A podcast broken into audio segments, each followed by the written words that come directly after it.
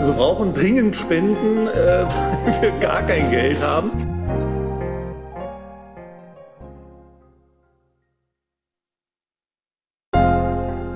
Ein Film fürs politische Herz könnte man jetzt da einwerfen. Schließlich muss Mark Ruffalo auch noch Geld verdienen, um dann die sozialistischen Filme zu produzieren. Und welches Geld gibt man nicht lieber aus als das von Disney? Hallo und herzlich willkommen zu einer weiteren Folge Politik ist tot. Heute habe ich mir als Gast einen Filmwissenschaftler geholt, denn es soll um das Thema Politik und Film gehen. Lukas Kurstedt ist Filmwissenschaftler an der Uni Bonn und betreibt den YouTube-Kanal Die zweite Produktion, auf dem er Rezensionen und Filmkritiken hochgelädt, sowie Philosophie und Geschichten des Films behandelt. Hallo Lukas. Hallo, ich freue mich sehr hier zu sein. Gut, um diese Poli Thematik Politik und Film anzugehen, dachten wir, dass wir uns praktisch an einem Film, an einem Beispiel orientieren. Und wir haben uns für den am 8.10.2020 in Deutschland erschienenen Film Dark Waters, Vergiftete Wahrheit auf Deutsch, von Todd Haynes entschieden. Achtung, es folgen nun Spoiler zum Film.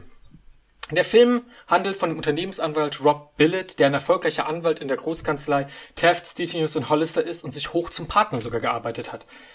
Billet ist nun ganz oben angekommen und man merkt aber, dass er sich auch, man merkt das schon im Film, dass er sich nicht ganz zurechtfindet in dieser Welt. Nämlich er ist anders als seine Kollegen nicht in diese Welt hineingeboren.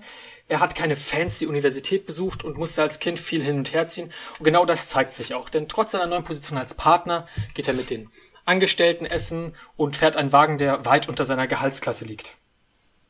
Man merkt dann auch, im Film gibt's immer wieder so kleine gehobene Anlässe, wo man sieht, er fühlt sich nicht richtig wohl. Rob Billett, gespielt von äh, Mark Ruffalo, der Rob Billett spielt, macht das Ganze wirklich sehr hervorragend. Eines Tages erreicht ihn ein Farmer, dessen Kühe absterben und er glaubt, dass der Chemiekonzern DuPont dafür verantwortlich ist. Billett ist erst kritisch, das hat auch damit zu tun, dass er normalerweise Chemiekonzerne vertritt und nicht verklagt. Doch er hilft dem Farmer Wilbur Tennant, der von Bill Camp gespielt wird, da er ein Bekannter seiner Oma ist. Ich möchte vom Film nicht allzu viel wegnehmen, doch das Wichtigste muss nun leider erwähnt werden. Äh, wo war ich? Ah, genau. Das Wichtige. Es läuft daraus hinaus, dass Billet Dupont verklagt und nach einem langen Kampf schafft er es für seinen Mandanten, den Farmer, Tennant, einen Vergleich auszuschlagen, doch der Kampf endet damit nicht. Denn Billet findet heraus, dass Dupont Wissenschaft, äh, wissentlich seit den 70er Jahren eine synthetische Chemikalie für seine Produkte eingesetzt hat und Mensch und Natur gesundheitlichen Schäden ausgesetzt hat. Dieses Gift ist im Trinkwasser, da Dupont diese Chemikalie heimlich ausschüttet, Fässer damit verklebt und das alles in dem Dorf Parkersburg, West Virginia, wo Wilbur Tennant lebt. Tausende werden krebskrank, schwangere, schwangere Arbeiterinnen von Dupont bringen Kinder mit Behinderung zur Welt, zum Beispiel mit einem Nasenloch. Mit einem Nasenloch. Ähm, es gibt noch weitere ganz fatale Folgen, schwarze Zähne, Fehlgeburten. Das alles mit Duponts Wissen. Also wirklich unglaublich. Dann eben gibt er sich mit diesem Vergleich nicht zufrieden und er beschließt weiter zu kämpfen. Am Ende schafft er es fast 70.000 Einwohnerinnen und Einwohner zu testen auf diese Chemikalie. Es führt zu einer Sammelklage und ein unabhängiger Wissenschaftsrat soll diese untersuchen. Das dauert Jahre und Billets Kanzlei und auch Billet müssen sich in dieser Zeit mit sehr vielen Kosten und Stress auseinandersetzen. Es kommen sehr, es kommen wie gesagt auf die Kanzlei sehr viele Kosten zu. Dafür muss dann Billet wiederum Gehaltskürzungen einstecken. Er kämpft die ganzen Jahre, verpasst, wie seine eigenen Kinder groß werden. Er verpasst ein Leben mit seiner Familie. Alles für diesen Kampf. Dann, nach Jahren, schafft es, weil es eben so eine riesige Studie ist, ich meine 70.000 Einwohnerinnen und Einwohner, schafft es eben dieser Wissenschaftsgrad eine Verbindung zu Erkrankungen zwischen dieser synthetischen Chemikalie und verschiedenen Erkrankungen zusammenzubinden. Das sind Erkrankungen wie Nierenkrebs, Hodenkrebs, Schilddrüsenerkrankungen, Präklampsie, erhöhte Cholesterinwerte, Darmerkrankungen. 3535 der Klägerinnen und Kläger haben diese Krankheiten bereits. Und wieder gibt Billet nicht auf. Er, ver er vertritt all die, er, er nimmt es sich als Ziel, all diese 3335 Klägerinnen und Kläger zu vertreten. Der Anwalt meint dann am Ende des Films, äh, der Richter, dass sie bei so vielen Fällen noch bis ins Jahr 2098 hin, hinsitzen werden. Als er dann Billet aufruft, um als Anwalt aufzustehen, sagt er selber ganz überrascht, Herr Billet, nach all den Jahren immer noch hier? Und Billet sagt, immer noch hier, Sir. Und damit endet der Film. Und das Erstaunliche an diesem Film ist, er ist wahr die Geschichte hat sich genauso abgespielt. Der Film beruht auf dem New York Times Artikel von Nathaniel Rich aus dem Jahre 2016, The Lawyer Who Became Dupont's Worst Nightmare. Rob Billett gibt es wirklich. Dupont gibt es wirklich. Diese Chemikalie gibt es wirklich. Den Prozess hat es wirklich gegeben. Und auch den Farmer, der alles angefangen hat, Wilbur Tennant, dem Billett geholfen hat, weil, er sagt es in dem Artikel, it was the right thing to do. Das ist alles wahr. Doch heute soll es eben um Politik und Film gehen. Lukas, wieso haben wir uns genau diesen Film rausgesucht? Ich schätze mal, zunächst einmal ist es einer der letzten Filme gewesen, der im letzten Jahr dann vor dem Lockdown noch in die Kinos kam und dementsprechend vielleicht auch noch einem gewissen Publikum präsent ist. Es geht natürlich auch um Gegenwartsfilm oder wir wollten uns einen Film der Gegenwart heraussuchen, vor allem auch welchen, einen Film, den ja das Publikum, die Zuhörerinnen und Zuhörer von dir auch kennen und auch vor allem einfach sehen können. Aber das sind ja nur die pragmatischen Gründe. Es gibt natürlich inhaltliche Gründe und in deiner sehr, sehr treffenden und sehr, sehr ausführlichen Inhaltszusammenfassung so kann man im Grunde schon das politische Gehalt ein wenig summieren, denn wir haben es hier mit einer klassischen David gegen Goliath-Geschichte zu tun. Und das ist eigentlich ein Genre, vor allem mit Blick auf den Gerichtsfilm, welches im Hollywood-Kino eigentlich sehr, sehr gängig ist. Und in der Regel ist es so, dass man im Grunde so zwei verschiedene Versionen dieses Gerichtsdramas, dieser David gegen Goliath-Geschichte kennt. Die Version A nenne ich jetzt einmal die demokratische Version. Das heißt, wir haben einen Anwalt, der eine Ungerechtigkeit aufdeckt. Wir haben ein korruptes Unternehmen oder einen korrupten Politiker, so oder so, also eine große, machtvolle Instanz, die dagegen setzt. Und dieser Kampf wird schwierig, es gibt Verleumdungen etc. etc. Aber es gibt diesen einen entscheidenden Punkt, in dem die demokratischen Institutionen Amerikas funktionieren, eingreifen und für Gerechtigkeit sorgen. Das heißt also, der Anwalt, der die Ungerechtigkeit sieht, muss im Grunde nur einen Weg finden, die Institutionen zu aktivieren und da das System aber an und für sich funktioniert, wird dann auch für Gerechtigkeit gesorgt. Ein Beispiel wäre der Film Aaron Prokowitz aus den frühen 2000ern. Das ist die demokratische Variante davon. Die republikanische Variante, die interessiert sich so gar nicht für das System, die geht einfach nur davon aus, es gibt gute Menschen, es gibt böse Menschen. Man kann hier vor allem an Clint Eastwood-Filme denken. Und die Guten müssen nun einmal die Bösen bekämpfen. Und wenn der Böse dann endlich hinter Ding festgemacht worden ist, dann ist auch hier wiederum Gerechtigkeit erschaffen. Und diese beiden Variationen, ich sage mal, wie, wie, ich aufgeteilt habe, demokratisch wie republikanisch, um es mal auf das amerikanische Politiksystem anzuwenden, dieses duale System wird nun von Dark Waters unterwandert. Und zwar, indem es sagt, beide Versionen sind falsch. Und es gibt diesen einen entscheidenden Moment, wo unser Anwalt Rob Billett zu seiner Frau sagt, dass das System manipuliert ist, denn sie wollen uns glauben machen, dass es uns schützen wird, aber das ist eine Lüge. Wir schützen uns, das machen wir, sonst niemand, nicht die Unternehmer, nicht die Wissenschaftler, nicht die Regierung, wir. Und darin wird im Grunde ein dritter Weg aufgeschlagen. Sowohl die Institutionen, die Gerichte, die Wissenschaftler, das funktioniert nicht, das schützt uns nicht, aber natürlich auch die Unternehmen selbst nicht. Das heißt, sowohl die demokratische Variante ist lügenbehaftet, als natürlich auch die republikanische, denn es gibt nicht nur einfach gute und böse Menschen, es gibt hier vor allem Profitinteresse, denn das äh, DuPont-Unternehmen hat einfach die Möglichkeit, eine Milliarde Euro um, äh, Dollar Umsatz zu machen mit ihren äh, Teflon-Fun. Und das ist nun einmal erst einmal abseits von jeglicher Moral der entscheidende Faktor, nämlich Profit. Das heißt also, beide Varianten, die normalerweise das Kino bevölkern, sind nicht tragfähig, wenn man sich tatsächlich politisch mit der Sache auseinandersetzen möchte.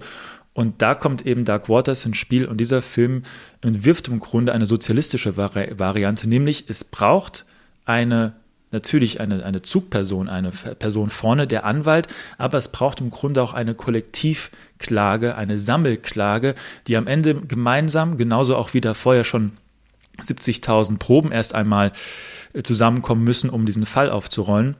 Es braucht das Kollektiv. Es braucht die Menschen. Es braucht so etwas wie eine Graswurzelbewegung, könnte man meinen. Und hier fangen an, äh, die Parallelen klar zu werden, die in diesem Film schlummern und die natürlich auch etwas mit Bernie Sanders und seiner damaligen Kampagne zu tun haben. Wir müssen natürlich hinzufügen, dass dieser Film in Deutschland aufgrund des ersten Corona-Lockdowns schon verspätet in die Kinos kam und in Amerika bereits schon längst gelaufen war. Das heißt also, der Film hat dort noch viel mehr mit der Sanders-Kampagne quasi korreliert. Und natürlich ist klar, dass äh, auch der Hauptdarsteller und auch Mitproduzent Mark Ruffalo als Sanders-Anhänger und auch als äh, Sympathisant und auch als quasi Unterstützer der Kampagne natürlich auch ein politisches Interesse hat. Das heißt also, der echte Fall, in der ein Mann niemals aufgibt und zugleich aber von allen Seiten quasi in die Mangel genommen wird, und zwar sowohl vom Staat wie auch von dem Unternehmen, wie auch von den Gerichten, der aber dennoch weiterkämpft und das Kollektiv dafür braucht. Diese Geschichte ist prädestiniert für das Kino, nur dass hier einfach eine Geschichte erzählt wird, die nicht mit einem fadenscheinigen Happy End äh, endet, nach dem Motto, ja, er hat jetzt Gerechtigkeit geschaffen, sondern der Kampf geht weiter. Wir müssen immer weiterkämpfen. Deswegen muss unser Anwalt immer noch, ganz am Ende, immer noch im Gerichtsgebäude sein und kann nicht in Anführungszeichen nach Hause gehen, zurück zur Farm. Die Heldenreise ist beendet, der Konflikt gelöst. All das, was man normalerweise im Hollywood-Kino kennt, wird hier unterminiert und stattdessen ein, ich würde sagen, politischer Appell gestartet. Wir müssen leider, Gottverdammt könnte man meinen, immer dran sein, denn nur wir können uns schützen und das meint dieses Kollektiv. Und dahingehend würde ich behaupten, ist dieser Film politisch und auch dahingehend haben wir, glaube ich, diesen Film ausgewählt, weil man hier drin diesen politischen Gehalt entdecken kann. Ganz genau, du hast es erwähnt. Ähm, Ruffalo ist Mark Ruffalo, der nicht nur eben der Hauptdarsteller ist, sondern auch der Mitproduzent, ist großer Bernie Sanders Unterstützer das, das zeigt auch, dass es eben keine wirre Interpretation ist oder sonstiges, auch weil Todd Haynes, der Direktor von dem Film, ihm meinte, dass er den Film gemacht hat, weil er den Menschen zeigen will, wie es ist, die Welt mit misstrauischen Augen zu betrachten. Also das, das war die, schon die Intention dahinter und dass, dass der Kampf eben weitergehen muss. Das zeigt sich in dieser Szene, wo der Anwalt sagt, wo der Richter sagt, wir werden hier noch ins, bis ins Jahr 2890 hocken. Es zeigt sich in dem Sinne da, dass es heißt, das ist eine irre Anzahl, das ist ewig, das dauert ewig. Und das so lange der Kampf und auch bis dahin, dann wird's weitergehen, dann würde Dupont wieder sich gegenwehren und so, es wird nie aufhören. Und es zeigt sich auch an dem Fall, wie lange der davor schon ewig gedauert hat, bis dieser Wissenschaftsrat eben gesagt hat, ja, wir finden eine Verbindung zu der Chemikalie mit folgenden Erkrankungen. Billet musste sich da in der Zeit unglaublichem Stress zusetzen. Also nicht nur, dass er seine, verpasst hat, wie seine Familie groß geworden ist, er hat einen Schlaganfall erlitten, sein eigener Chef verliert langsam das Vertrauen in ihm. Seine Frau war immer zwar an seiner Seite, aber auch äh, und sie sagt, hält dann auch, das ist eine sehr schöne Szene, dem Chef eben eine Ansprache, dass äh, er das Vertrauen nicht verlieren soll, weil schließlich hat dieser Mann, Rob Billett, eben alles dafür gegeben. Er hat seinen Job alles riskiert für einen Fremden, der seine Hilfe gebraucht hat. Für einen Fremden. Klar, ein Bekannter seiner Oma, aber Rob Billett sagte selber, er hat's getan, weil es das einzig Richtige war. Ja. Und das zeigt sich eben hier. Es ist im Grunde diese Solidaritätsbekundung, die wir dort haben, und zwar eine Solidaritätsbekundung, die so idealistisch geführt und fundiert ist, dass sie bis zur Unendlichkeit auch natürlich dann getätigt wird, und zwar bis allen Gerechtigkeit äh, widerfahren ist. Aber natürlich ist dieser Film damit auch im Grunde ein wenig ein Abgesang oder eine Negation auf ich sag mal, eine eher orthodoxe marxistische Position, die nämlich erstens davon ausgeht, dass wir irgendwann eine klassenlose Gesellschaft geschaffen haben, in der wir einen Zustand nach der Geschichte hinbekommen haben. Wir wissen natürlich, dass dieser Zustand niemals kommen wird, aber Dark Waters betont noch einmal, es gibt nicht diesen einen Umsturz, diese eine Revolution, auf die wir verzweifelt warten müssen, um das System zu ändern. Nein, es ist leider tatsächlich dieser tagtägliche Sisyphos-Kampf, der immer und immer wieder gegen den gleichen Goliath antritt. Also dieser Kampf ist nicht ein, einer, ein großer Kampf, der alles umwälzt und danach ist endlich, ich sag mal umgangssprachlich, Friede, Freude, Eierkuchen. Im Gegenteil. Der Film zeigt uns, dass wir permanent kämpfen müssen. Und was ich glaube, was uns der Film auch zeigt, was ihn auch politisch interessant macht, bevor wir überhaupt uns die Frage stellen, was eigentlich das Politische am Film, auch der Filmform ist, ich glaube, in einer progressiven linken Politik müssen wir uns vor allem ähm, das Ziel setzen, eine neue Freund-Feind-Unterscheidung zu betreiben. Und zwar tatsächlich, dass wir eine Front aufsetzen. Der Begriff Front setze ich ganz dezidiert in Anführungszeichen. Aber entscheidend ist, dass man weiß, wo man steht, für was man steht und weiß, wo in dem Fall derjenige steht, der etwas gegen einen hat oder eine andere politische Position vertritt. Und bei Dark Waters ist klar, wie hier die Freund-Feind-Unterscheidung gemacht wird. Auf der einen Seite das Volk, in Anführungszeichen die 70.000 betroffenen Menschen der, der Gemeinde und auf der anderen Seite das äh, global agierende, oder zumindest amerikaweit agierende Chemieunternehmen. Das heißt, dieser Film baut auch eine ganz klare Trennlinie auf. Wir sind hier, dort sind die anderen. Und dennoch aber ist klar, dass hinter diesen vielen, vielen Menschen unterschiedliche Schicksale warten. Das sind also jetzt nicht, das ist jetzt keine geeinte, hetero, äh, homogene Arbeiterklasse. Im Gegenteil, wir haben verschiedene Schicksale, verschiedene Personen, verschiedene Beispiele. Wir haben den einen Farmer, wir haben aber auch andere quasi Biografien. Und damit zeigt uns der Film sehr wohl, dass wir quasi in der Lage sein müssen, wie die belgische Politikwissenschaftlerin sagen würde, also die Frau Chantal Mouffe, Entschuldigung, die würde sagen, wir müssen eine, Äqui eine Äquivalenzkette bilden. Wir müssen uns als Wesen, die progressiv sind und vollkommen unterschiedlich, unterschiedliche Hintergründe, unterschiedliche Ziele, aber allesamt einem gewissen progressiven Geist innewohnen und auch diesen Antreib, äh, äh, vorantreiben sehen wollen. Wir müssen uns hinter einer Äquivalenzkette zusammentun, eine neue, in Anführungszeichen, noch einmal Front bilden und uns klar darüber machen, wer eigentlich in dem Fall der politische Gegner ist. Und ich glaube, Dark Waters zeigt sehr wohl und zeigt sehr schön, wie das mit Blick auf den realen Fall, auf die im Grunde wahre Begebenheit, wie das möglich ist, wenn es aber zugleich auch so etwas wie eine Affektbeladung gibt. Und diese Affektbeladung, die summiert sich oder sammelt sich im Grunde auch bei diesem äh, Rob Billet-Anwalt als eine Galionsfigur, als der David, der eben jetzt tatsächlich diesen, diesen Dienst an, für, für alle vollbringen muss, also für immer im Gericht sitzen muss. Das heißt also, wenn wir quasi aus dem Film heraus für eine linke Strategie irgendwie etwas herausziehen wollen, um vielleicht auch die Politik wieder zu beleben, dann müssen wir quasi den Film ernst nehmen und sagen, es ist wichtig, dass wir als eine linke dezidierte Strategie es einmal schaffen, die Fronten, die Flanken zu schließen, uns zu vereinen dahingehend, dass wir wissen, wo der eigentliche Feind steht. Das muss jetzt nicht immer der Chemiekonzern sein, aber im weitesten Sinne natürlich sehr wohl der Unternehmer. Und dass wir in diesem heterogenen Gefüge ganz unterschiedlich sein können, aber einmal quasi gemeinsam für diese politische Macht kämpfen, so wie es eben Billet als Stellvertreter für diese so vielen, vielen, vielen Menschen, die gemeinsam klagen, auch ist. Und dahingehend müssen wir aber auch wiederum akzeptieren, dass es quasi Bilder braucht. Bilder, die mehr sind als Theorie in Anführungszeichen, sondern auch etwas übertragen können, einen Affekt äh, ausdrücken können sodass wir tatsächlich auch im weitesten Sinne emotionalisiert werden, so wie auch dieser Film ja emotionalisiert, weil es uns an die Nieren geht, was dort passiert. Und wenn man das ernst nimmt, dann kann man tatsächlich auch aus diesem Film quasi etwas herausziehen für eine zukünftiges, ein zukünftiges linkes Projekt, in dem eine Form von Einigung stattfindet, die aber nicht meint, dass wir alle das gleiche Ziel haben müssen, also das exakt gleiche Ziel, aber zumindest wissen, wo ist eigentlich derjenige, der uns gegenübersteht, so wie es uns der Film im Grunde auch zeigt. Und dann müssen wir akzeptieren, dass dieser Kampf tatsächlich ein ewiger, ein täglicher, ein kleinteiliger, aber auch ein großteiliger ist, aber tatsächlich wirklich diese Aufopferungsbereitschaft auch tatsächlich verlangt, die Rob Billett hier als Galionsfigur, als Bernie Sanders Figur der Unternehmensberater quasi vorlebt. Und ich glaube, das ist der politische Gehalt, den man aus dem Film herausziehen kann, noch bevor wir uns quasi über die Form des Films unterhalten haben.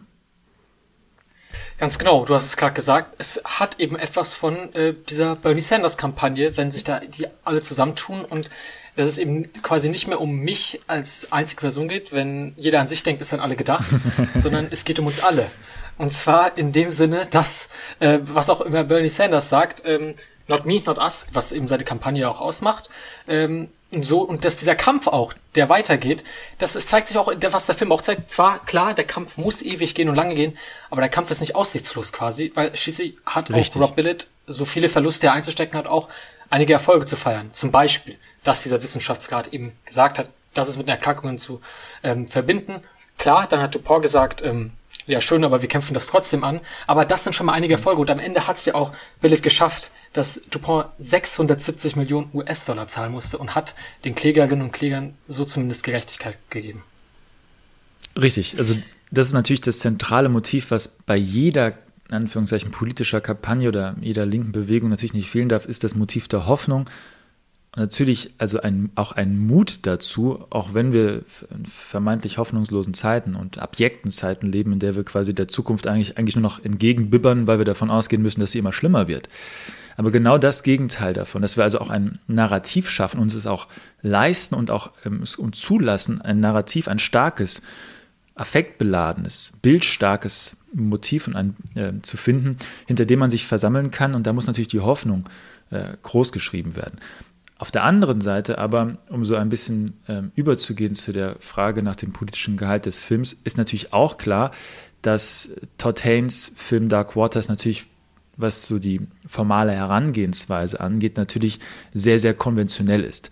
Denn wenn man jetzt an dezidiert politisches Kino denkt, dann würde man wahrscheinlich nicht unbedingt an einen Film aus dem in Anführungszeichen Herzen Hollywoods denken, sondern vielleicht an etwas, was dann eher ins 20. Jahrhundert zurückreicht äh, oder dezidiert politisch ist, mit Blick darauf, dass man, also ich rede jetzt nicht sofort von Propagandafilmen, aber von dezidiert politischen Filmen, die äh, das Bewusstsein erschüttern wollen, die, ich sag mal, wie Jean-Luc Godard versucht tatsächlich äh, die Filmformen so zu verwenden, dass sie nicht dem Zuschauer die Hand reichen, sondern dem Zuschauer ins Gesicht schlagen.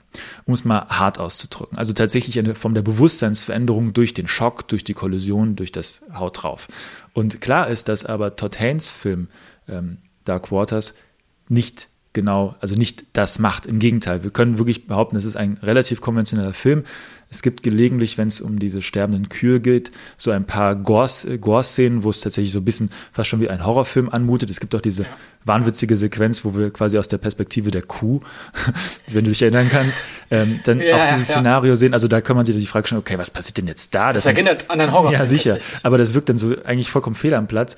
Aber was ja, glaube ich, klar ist und was auch der ähm, Zuschauer erkennen kann, ist, dass dieser Film nach gewissen konventionellen Regeln folgt und nicht mit der Form, nicht mit der Montage, nicht mit irgendwelchen Zusätzen arbeitet, so wie man das aus dem eigentlich dezidiert politischen Kino kennt.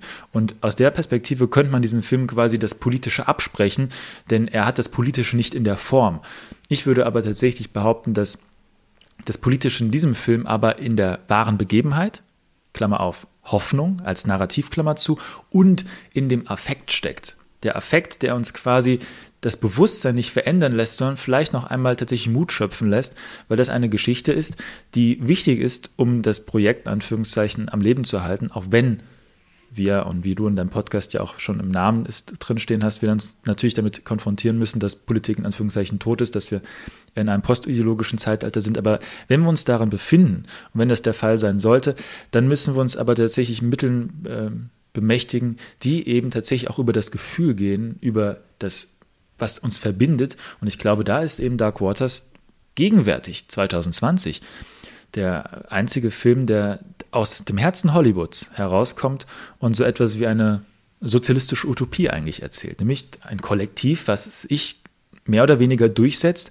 ohne uns aber ein Märchen von einer klassenlosen Gesellschaft zu erzählen. Das braucht es nicht. Es braucht aber quasi das tatsächliche Narrativ Mut, aber auch Arbeit, Schweiß und Fleiß und an den richtigen Stellen Leute, die einen unterstützen. Es ist ja ganz am Anfang des Films erst sein Anwaltschef, der vor versammelter äh, Menge sagt, wir müssen diesen Fall übernehmen. Ähm, es ist der Grund, warum uns die Amerikaner äh, nicht leiden können, also uns als Anwälte, weil wir immer nur nach dem Profit schauen und sehen, hier wird ja gar nichts rauszuschlagen sein, aber das ist jetzt vorbei. Wir müssen jetzt hier handeln und etwas tun. Und da gibt es ja diese Motivationsrede quasi von dem Anwaltschef, der sagt, wir machen das jetzt.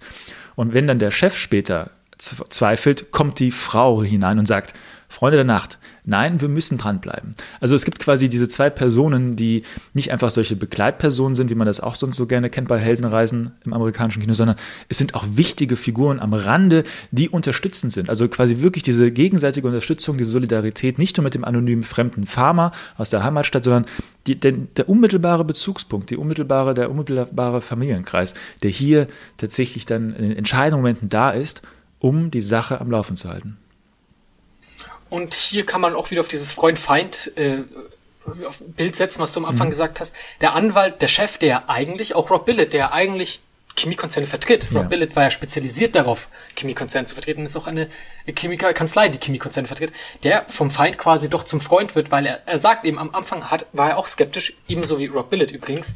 Dann aber dort steht er auf und die sind alle ganz skeptisch, die anderen Anwälte, die im Team sitzen, die anderen Partner, weil sie eben profitgesteuert sind mhm. und sie denken, ja, seit wann sind wir sowas geworden? Mandantenjäger sagt dann einer der jüngeren Partner und dann steht eben der Chef auf, der davor könnte man schon sagen, Feind wäre ähm, und sagt mhm. eben, nee, hört mal zu, Deswegen können uns die Amerikaner nicht leiden, weil wir eben so denken.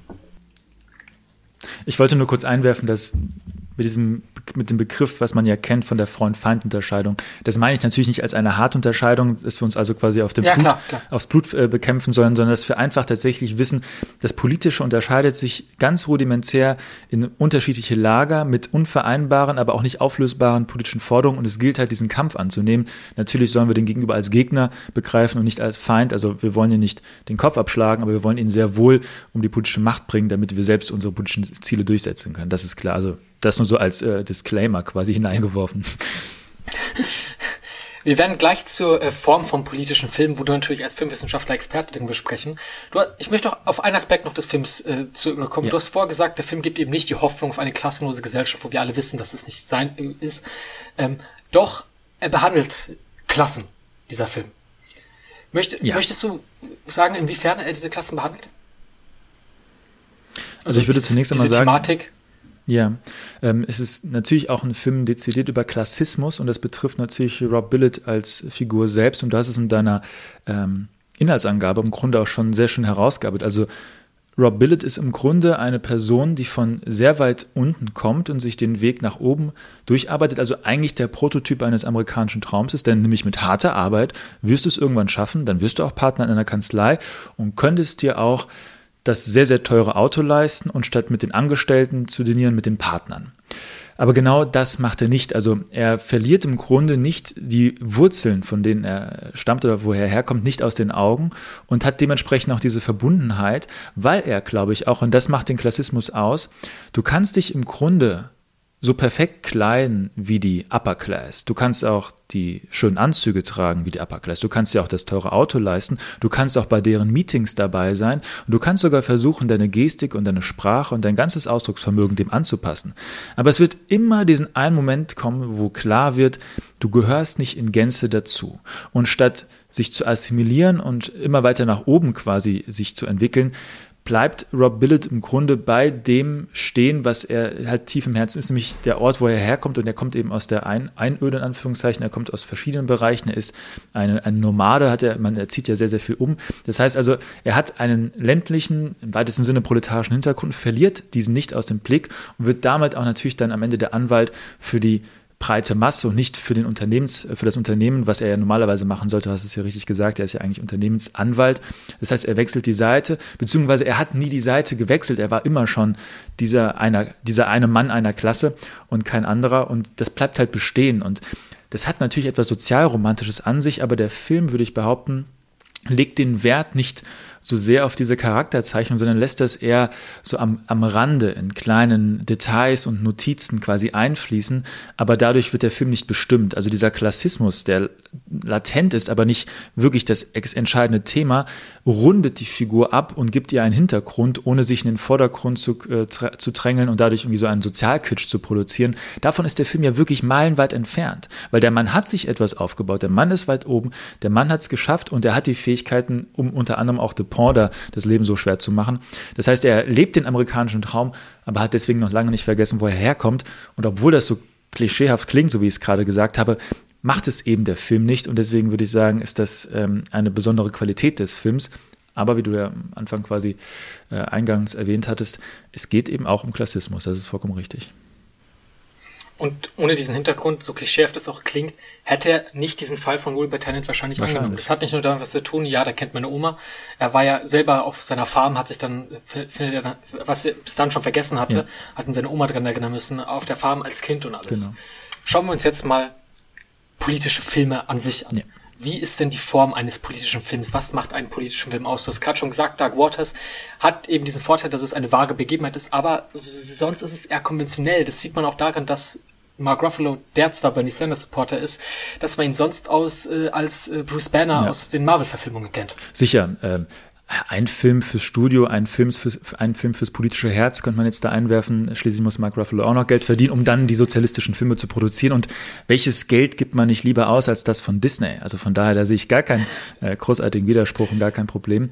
Aber es ist schon richtig. Wir haben es jetzt mit einem konventionellen Film zu tun, der aber dezidiert in seiner Haltung bezüglich des Gerichtsdramas und bezüglich der David gegen Goliath-Geschichte Geschichte einen anderen Weg einschlägt. Einen Weg, der sich auch ganz dezidiert in der realen Vorlage hält unterhält und dementsprechend, wie ich ja schon gesagt habe, so eine sozialistische Utopie uns erzählt.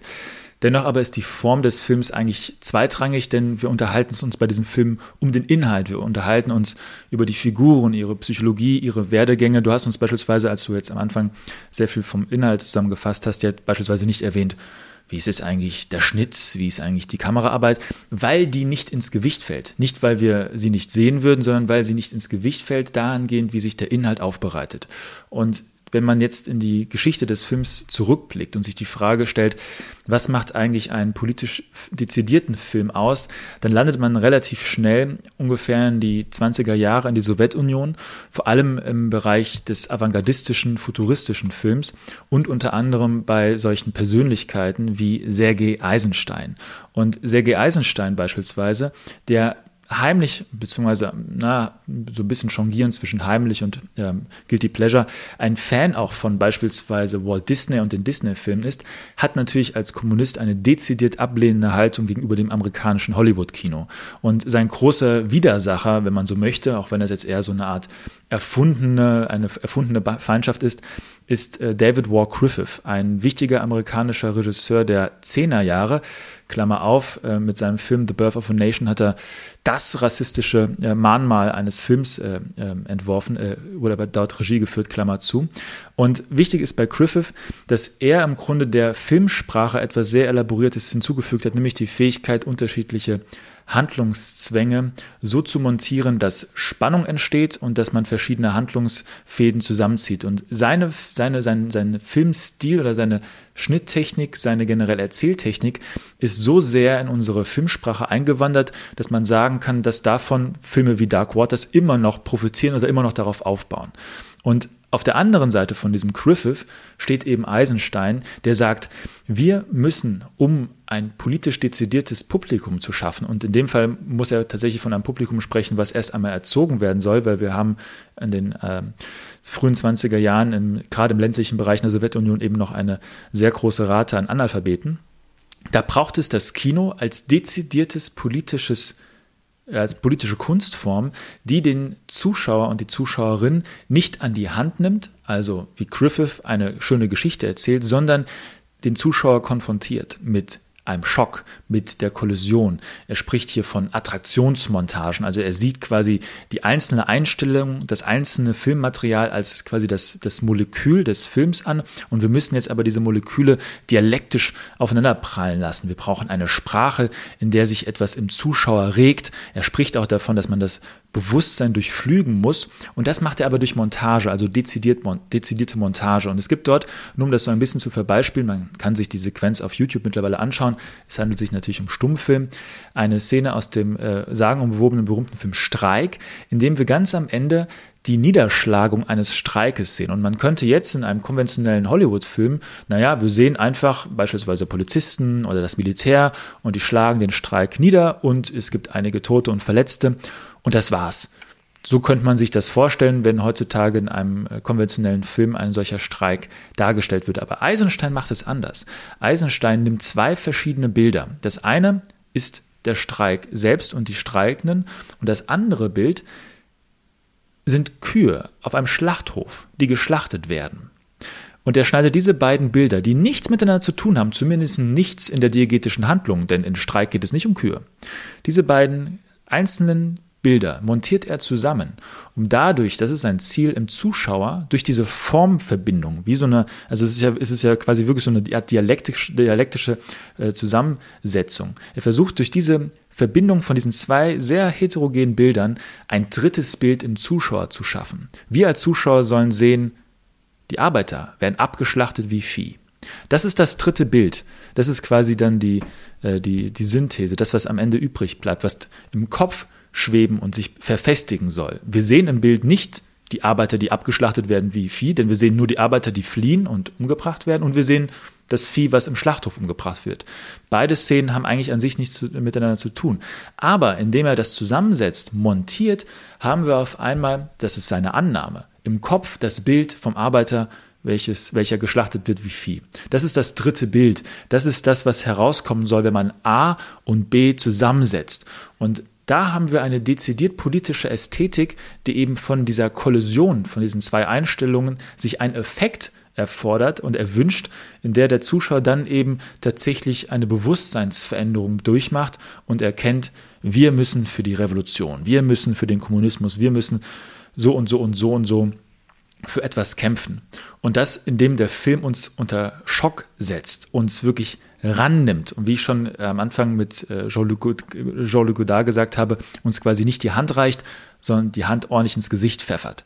Und in diesem Modus geht tatsächlich Eisenstein davon aus, dass man auf die Sinne einwirken kann und wenn die Sinne wenn man auf die Sinne eingewirkt hat, kann man auch das Bewusstsein verändern. Und wenn man das Bewusstsein verändert, das ist jetzt die Utopie, geht der Arbeiter aus dem Kino und macht Revolution. Und so kann man sich auf einmal vorstellen, wie der Film auf einmal politisch wird. Und niemand, der Dark Waters sieht, geht danach vor die Tür und macht die Revolution. Das passiert nicht. Er könnte vielleicht seine Teflonpfanne wegschmeißen, das weiß ich nicht. Aber es ist eine, es ist eine ganz dezidiert andere Haltung, die sich natürlich irgendwann erschöpft. Spätestens mit Stalin wird dieser ganze ich sag mal, avantgardistische, experimentelle Kram abgeschafft und es herrscht auch dort im Film nichts anderes als äh, sozialistischer Realismus. Und Eisenstein muss andere Filme machen oder macht gar keine Filme mehr und macht, ähm, flieht nach Mexiko etc. Das heißt also, das ist nur eine kurze Zeitperiode, ungefähr die 20er Jahre. Und Eisenstein ist nicht der Einzige. Ich erwähne ihn jetzt als den, quasi den, die, die Speerspitze. Es gibt noch andere. Aber er ist ein dezidiert politischer Regisseur, der diese ganz klare Formsprache entwickelt. Eine so dezidierte Formsprache, dass sie eben sogar, ja, entscheidend wurde, wie wir auch Montage auffassen können. Die Krux aber ist, und das ist quasi das, das Ende meiner kleinen Ausführung, dass die Bildsprache und Filmsprache, wie sie dieser Konkurrent, wie ich ihn nenne, David Walker Griffith, elaboriert hat, dass das eigentlich das Paradigma ist, wie wir heute eigentlich Filme sehen und wie auch Filme erzählt werden. Und das ist, das ist natürlich ein wenig verkürzend, aber man kann es auf diesen Punkt bringen. Und das ist also eigentlich im Grunde sehr lustig. Wir, wir schauen uns Griffith-Filme gar nicht an, weil die sind in erster Linie rassistisch. Wir haben aber immer noch seine filmsprachlichen Mittel. Und bei Eisenstein ist es umgekehrt. Wir schauen seine Filme und finden seine filmpolitischen Ziele und vielleicht auch seine Montageformen hochinteressant und es ist für den theoretischen Diskurs sehr, sehr, sehr, sehr fruchtbar. Aber seine Methoden tauchen im Film heutzutage kaum mehr auf. Es gibt ab und zu ein paar Regisseure, die das dann wie so eine Art Zitat einbauen und solche Attraktionsmontagen verwenden und dann kann dann der äh, geneigte Filmzuschauer und die Filmzuschauerin das dann entdecken und sich freuen darüber, haha, ich habe den Eisenstein, äh, die Eisenstein-Referenz verstanden. Aber es ist nicht mehr eine antreibende Form der Filmsprache. In der Hinsicht ist diese politische Filmästhetik natürlich ebenfalls tot und lebt auch nicht weiter. Aber das heißt, glaube ich, noch lange nicht, dass wir deswegen gar keine politische Filmästhetik mehr haben. Ich glaube eben Dark Waters, diese Affektsteuerung durch die konventionelle Filmsprache hindurch kann etwas bewirken. Natürlich nicht, dass wir voll auf die Straße gehen, die Revolution beginnen, aber vielleicht, dass man sich darin einen kann, unterschiedliche Herkünfte, unterschiedliche Positionen, unterschiedliche Schattierungen linker Politik, die vielen verschiedenen äh, Gruppierungen zu sammeln, einmal zu sammeln, so wie es eben Bernie Sanders versucht hat in Amerika in seiner Kampagne, die leider gescheitert ist, aber sehr, sehr weit gekommen ist. Sehr, sehr weit für einen Sozialisten Amerika. Das darf ja. man nicht vergessen. Genau. Genau, muss man sagen, also diese ganzen Theorien, die er, äh, nicht Theorien, diese Forderungen, die er damals gestellt hat, waren völlig absonderbar. Und mittlerweile wird das als was Ernsthaftes diskutiert. Also sowas wie Krankenversicherung. Also das hat er überhaupt ins Ding gerufen, dass das so intensiv diskutiert wird. Das ist äh, keine Frage. Ähm, was glaubst du, wie wirkt, wird sich jetzt zum Beispiel ein Film wie Dark Waters auswirken in Zukunft weiterführen? Ist das jetzt ein Einzelfall? Oder glaubst du, da wird jetzt in Zukunft, sagen wir mal, öfter solche Art der Filme sehen werden. Wer weiß, vielleicht macht eben Mark Ruffalo mit seinem Geld von Disney weitere solche Filme. Ja, Disney mit den eigenen Mitteln besiegen. Ich glaube, hier ist wahrscheinlich sehr ratsam, einen gewissen pragmatischen Pessimismus an den Tag zu legen, denn gerade auch ganz unabhängig jetzt von diesem Film Dark Waters, die Situation um das Kinosterben Corona-bedingt beschleunigt, nicht dadurch ausgelöst.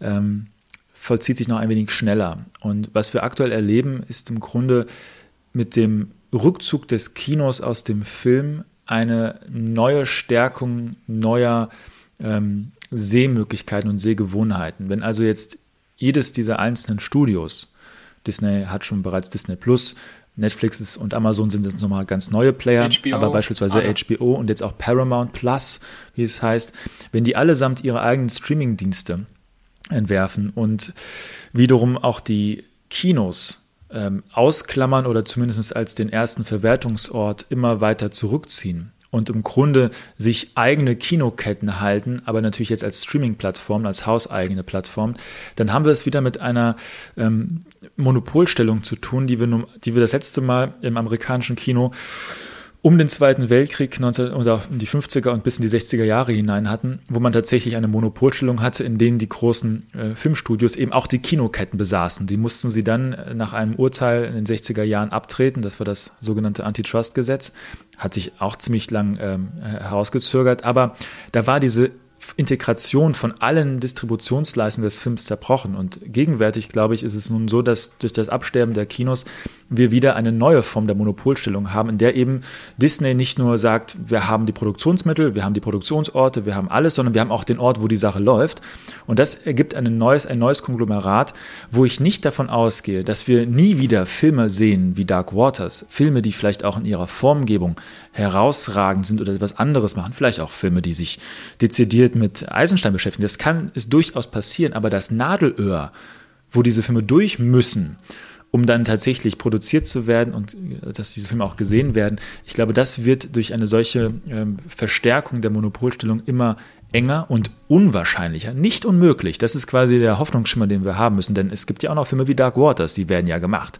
Es ist also möglich, ähm, der Film, aber ich würde tatsächlich einfach nur sagen, aus der Perspektive dieses, ich sag mal, Genres des Gerichtsfilms und des David gegen Goliath-Films, da ragt er schon tatsächlich heraus, aber das ist ja eher so ein Filmgenre äh, inhärenter Diskurs, der jetzt für das Politische nicht mh, hm, sonderlich relevant ist. Ich, man kann im Grunde nur einen Mut zur Hoffnungslosigkeit haben. Also man muss diesen Film als ein, ein gutes, progressives Beispiel nehmen, was dezidiert konventionell ist in seiner Form, aber dennoch etwas anderes will. Ich denke da auch an solche Filme wie A Birth of a Nation, also das Remake von ähm, Ned Parker oder Ned, Ned Parker heißt er, glaube ich. Und die Figur, die in dem Film die Hauptrolle ist, ist Ned Turner. Ich verwechsel das gerne mal. Ähm, auch das ist ein Film, der durch und durch konventionell ist, uns aber klar, klar macht, dass der Sklavenaufstand und die Rebellion und der Aufstand gegen äh, die Sklaverei in Amerika ein blutiger war. Du musst deinen, ähm, in dem Fall deinen, den, den, den, den, der dich geknechtet hat, umbringen. Da gibt es keinen Weg dran vorbei. Das ist ein blutiger Kampf. Revolution ist Blut. Und auch wenn dieser Film vollkommen konventionell ist, hat er aber diesen politischen Impetus. Und das ist ein anderes Beispiel. Der Film ist aber, glaube ich, von 2015. Also wir sehen hier schon, es ist nicht, es sind keine Filme, die wie äh, Marvel-Filme Sand am Meer äh, uns irgendwie prä also präsentiert werden, sondern es sind eben seltene Filme. Aber wir glauben, ich glaube, das ist dann auch vielleicht die Aufgabe einer ideologischen, ideologiekritischen Filmkritik, dass sie diese Filme dann, wenn sie da sind, besonders stark machen, besonders hochheben und besonders dafür sensibilisieren, was diese Filme können auch wenn es klar ist, dass jetzt sich aus Dark Waters keine politische Bewegung eint. Aber was wir aus Dark Waters lernen können, ist, dass man eben eine Bewegung, ein Kollektiv, hier eine Sammelklagebewegung quasi gründen kann, dass es geht und dass es Hoffnung hat und Hoffnung gibt. Das kann man daraus mitnehmen. Also wirklich diesen Affekt, etwas zu tun. Und ähm, wenn man das hochhält, dann ist es noch nicht ganz vorbei. Und dann kann man auch diese Filme, die durch, die, die durch dieses Nadelöhr langsam aber sicher kriechen, dann auch gutheißen und muss sie gutheißen. Also wir müssen quasi diese besonderen progressiven Filme dann besonders auch verteidigen und hervorheben, also unter, den, unter die Leute bringen sozusagen. Also die Leute müssen Dark Waters schauen, deswegen machen wir das ja auch heute unter anderem, glaube ich. Äh, ganz genau. Und äh, Dark Waters ist jetzt nun so ein Beispiel, dass es eben politische Filme eben gibt auch wenn er eben jetzt nicht konventionell irgendwie politisch von der Form ist, wie du es eben gesagt hast. Also ähm, der Film erinnert an manchen Stellen eben an einen Horrorfilm, das, die Szene mit den Kühen oder auch die Szene zum Beispiel, wo seine Frau dachte, dass ähm, er gerade einbricht, äh, dass jemand gerade einbricht, aber einfach ist er alles aus, ausmistet, ja. was irgendwie mit dem mit der Chemikalie verwüstet ja. sein könnte. Äh, es gab jetzt vor Anfang Februar gab es einen Artikel im Jacobin Magazin Der Niedergang des politischen Films, der nun doch eine sehr pessimistische Sichtweise in Zukunft äh, gibt, der würde wahrscheinlich auch äh, Dark Waters nicht als einen politischen Film sehen, weswegen wir eben dagegen argumentieren. Doch der, der Artikel hat auch in einigen Punkten recht, meinst du nicht? Ich werde den Film übrigens verlinken in die äh, in, in, äh, äh, in der Videobeschreibung von YouTube und von Spotify auch.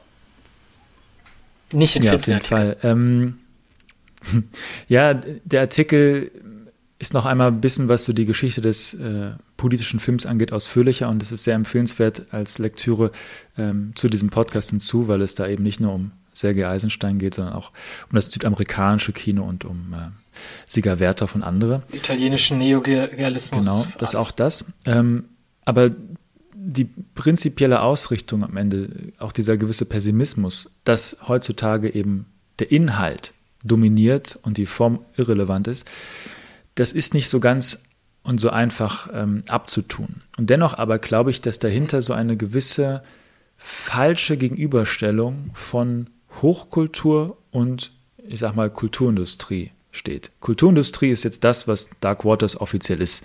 Es ist ein Film aus Hollywood, er bedient sich gängigen konventionellen Mustern und wenn man jetzt dem Apokalyptiker Adorno folgt, ist das quasi nur ein Teil einer totalitären Matrix, in der wir Zuschauer eigentlich nichts mehr mitbekommen sollen. Das ist natürlich eine These, die in ihrer Härte so nicht haltbar ist aber zumindest ein Bild aufmacht, in der es auf der einen Seite die böse Kulturindustrie gibt, also die Filme, die ihre Machart verschleiern, die Filme, die uns an die Hand nehmen wollen, die Filme, die uns etwas erzählen wollen, die Filme, die ideologisch durchdrängt sind. Das steckt hinter dem Begriff der Kulturindustrie. Und auf der anderen Seite dieses Begriffes haben wir dann so etwas wie das Arthouse-Cinema. Da haben wir dann Godard, da haben wir dann Eisenstein, da haben wir dann Werthoff. Das sind Filme, die die Machart auflegen, die brechtianisch mit der vierten Wand irgendwie spielen, die versuchen uns die Produktionsprozesse zu zeigen, die uns nicht an die Hand nehmen wollen, die uns andauernd quasi so die Hand wegschlagen wie Melania Trump bei Donald Trump. Und also wirklich dann mit, ähm, alles das, was das konventionelle Kino quasi macht, nicht macht. Das ist wie so eine Art Gegenseite. Und da haben wir so einen Dualismus. Und dieser Dualismus ist, glaube ich, auch der Dualismus, der in diesem Artikel im Jacobin-Magazin so ein bisschen weiterlebt. Nämlich, es gibt die Form, die kann dezidiert politisch sein und es gibt den Inhalt und der Inhalt ist immer Ideologie durchdrängt. Und ich glaube, mit Dark Waters zu sprechen, zu sprechen, dass dieser Dualismus nicht richtig ist und auch nicht, zu, auch nicht bis zum Ende hin funktioniert, weil ich glaube tatsächlich ist ein Film wie Dark Waters aus seiner Konventionalität heraus, aus der Tatsache, dass er im Grunde den Zuschauer erst einmal so ein wenig in, Sicherheit fühlen lässt, weil es ist am weitesten Sinne ein konventioneller Film. Wir machen uns jetzt einen schönen Abend. Das ist ein Thriller. Das ist mit Mark Ruffalo, den kennen wir von Marvel. Das heißt, der Film spielt im Grunde damit, dass alles so wie ist, so ist wie immer. Und wenn man dann den Zuschauer vielleicht einmal in Anführungszeichen hat und seine Aufmerksamkeit hat und vielleicht hat der Zuschauer eben nicht immer Lust, andauernd ein Spiel zu spielen mit seiner Aufmerksamkeit, wie man das dann vielleicht bei Godard findet. Wenn also der Zuschauer genau das will ähm, und die Zuschauerin, dann aber haben wir doch einen dezidierten politischen Inhalt, der auch klar durch die Bilder kommuniziert wird und am Ende vielleicht tatsächlich auch eine gewisse Bewusstseinsveränderung hinterlässt, weil gerade der wahre Fall, gerade die Geschichte dahinter, ich habe dann auch in dem Moment nachgedacht, das ist natürlich auch für mich damals, das ist ja die Geschichte ähm, fängt ja schon in den 70er Jahren an, ist dann irgendwann in den frühen 2000er Jahren auch da, ich kann, aber, ich, aber selbst ich konnte mich dann nach längerem Überlegen daran erinnern, dass es damals diesen Eklat um Teflon-Pfannen gab. Das heißt also, es, ich, es, es ich war drei Jahre alt. es sickerte ja bis nach Deutschland durch, weil logischerweise diese Teflonpfannen überall waren. Das heißt, man kann sich daran erinnern, dass es da etwas gibt. Und jetzt kommt diese Geschichte nachgeschoben und wird nachgeschoben. Sie wird durch den Film verstärkt, in ein größeres Publikum gebracht und hat eine im weitesten Sinne kämpferische hoffnungsvolle bzw. quasi hoffnungserzwungene Haltung und das aber doch durch die konventionellen Bilder. Also nicht, an dem wir andauernd sagen, wir legen die Mittel offen, wir zeigen die Kamera, wir zeigen die Produktionsmittel, sondern im Gegenteil. Wir verschleiern alles so wie immer, es ist ein konventioneller Film und daran dezidiert politisch. Und ich glaube, das könnte eine Möglichkeit sein, ähm, diesen Dualismus, der für mich falsch ist, zwischen Kulturindustrie und Hochkultur, zu durchbrechen und zu sagen, sehr wohl kann aus der Kulturindustrie oder durch die Kulturindustrie hindurch, durch einen solchen konventionellen Film wie Dark Waters hindurch, eine Formgebung passieren oder geschehen, die dezidiert politisch ist. Und zwar all das, was wir jetzt bereits in Breite erläutert haben. Aber deswegen würde ich behaupten, ja, der Artikel hat seine Berechtigung und der pessimistische Grundton ist auch da und das ist vielleicht dann auch einfach ein linker Gestus, der immer da ist. Aber es bringt nichts, wir müssen ihn durchstoßen und ich glaube, Dark Waters hilft uns ein bisschen dabei, das zu tun. Eine sehr interessante Analyse und ein sehr interessanter Ausblick. Lukas, wir kommen zum Ende der heutigen Folge. Vielen Dank, dass du dabei warst. Ich werde jetzt Folgendes noch verlinken. Ähm, einmal den Artikel von Nathaniel Rich, mhm. The Lawyer Who Became Dupont's Worst Nightmare. Hier den Trailer von Dark Waters und noch den Artikel aus dem Jacobin Magazin und selbstverständlich Lukas sein YouTube-Kanal und eine YouTube und eine Filmanalyse auch zu diesem Film. Herzlichen Dank fürs Mitmachen und man hört sich im nächsten Monat. Wiedersehen, Lukas. Danke, dass ich hier sein durfte. Wir brauchen dringend Spenden, äh, weil wir gar kein Geld haben.